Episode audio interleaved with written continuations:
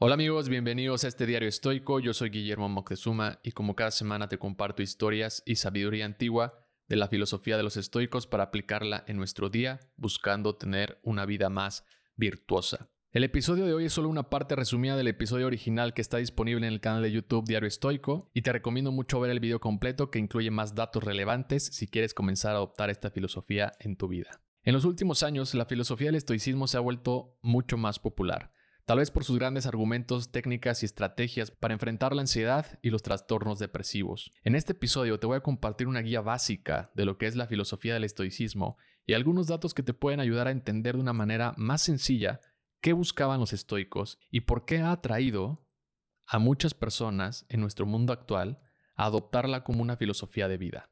El estoicismo es una importante escuela de la filosofía antigua que se fundó en Atenas en el año 300 a.C. por Zenón de Sitio, inspirado por la vida de Sócrates. A diferencia de otras escuelas rivales, los estoicos no tenían un lugar físico y se juntaban en la Estoa, un espacio en el lado norte del antiguo mercado ateniense, donde los estoicos se ponían a debatir al aire libre y cualquiera que pasaba por ese lugar podía verlos y escucharlos. De ahí fue que los empezaron a llamar la filosofía de los estoicos o la filosofía de la Estoa. Originalmente se llamaba Zenonismo como su fundador, pero el nombre fue descartado porque el propio Zenón y los demás estoicos no consideraban que los fundadores fueran perfectos sabios y tampoco querían que su filosofía se volviera un culto. Los estoicos perseguían la sabiduría y la virtud como el objetivo principal de la vida para ser felices. En la búsqueda de esa virtud resultaba la ataraxia, un estado de ánimo que se caracteriza por la ausencia de temores y deseos. Pero esto no quiere decir que el estoico bloqueaba sus emociones, sino al contrario, lo que busca es controlarlas. Muchas veces se tiene la idea de que el estoico no siente. Lo que hace un estoico ser estoico lo podemos resumir de una forma muy general en los siguientes tres puntos. Número uno, su objetivo en la vida es vivir de acuerdo con la naturaleza, aceptando de buena gana las cosas que están fuera de su control. Zenón el fundador escribió, La felicidad es una vida que fluye suavemente, donde la mente se adapta a cualquier circunstancia que se nos presente.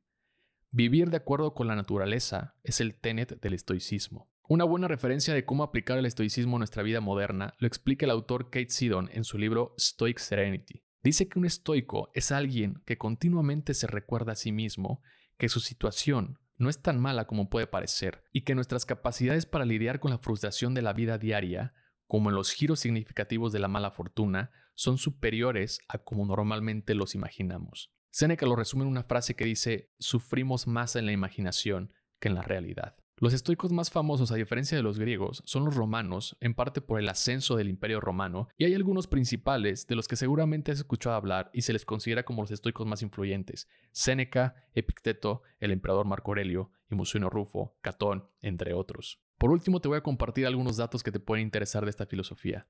El estoicismo creció en popularidad desde 1970 principalmente por el éxito de la terapia cognitiva conductual. Aaron Beck, el fundador de la terapia cognitiva, lo confirma como la principal inspiración a sus respectivos enfoques. El estoicismo también compitió muy fuerte con el cristianismo y esta última tomó mucha influencia de las ideas sobre cómo debía vivir un hombre. A lo largo del tiempo el estoicismo vivió gracias a los escritos de los historiadores de aquella época, y que nuestra propia evolución más hombres la adaptaron dándole visibilidad también al momento de practicarla en su vida. El estoicismo nos ofrece grandes herramientas y estrategias psicológicas para hacerle frente a la adversidad, en especial a la ansiedad y a la depresión. Hoy en día puede ser muy relevante para las personas que la adoptan como la filosofía de vida, teniendo en cuenta que vivimos en un mundo cada vez más caótico y superficial. Gracias por escuchar este episodio. Si te gustó, te invito a compartirlo con alguien que consideres le puede gustar la filosofía del estoicismo. Y no olvides suscribirte al canal de YouTube Diario Estoico para no perderte de más contenido. Si te gusta este podcast, me ayudarás mucho calificándolo o dejando un comentario en Spotify, Amazon o Apple Podcast. A mí me puedes seguir en Facebook o en Instagram como arroba Guillermo Que tengas un gran día. Bye.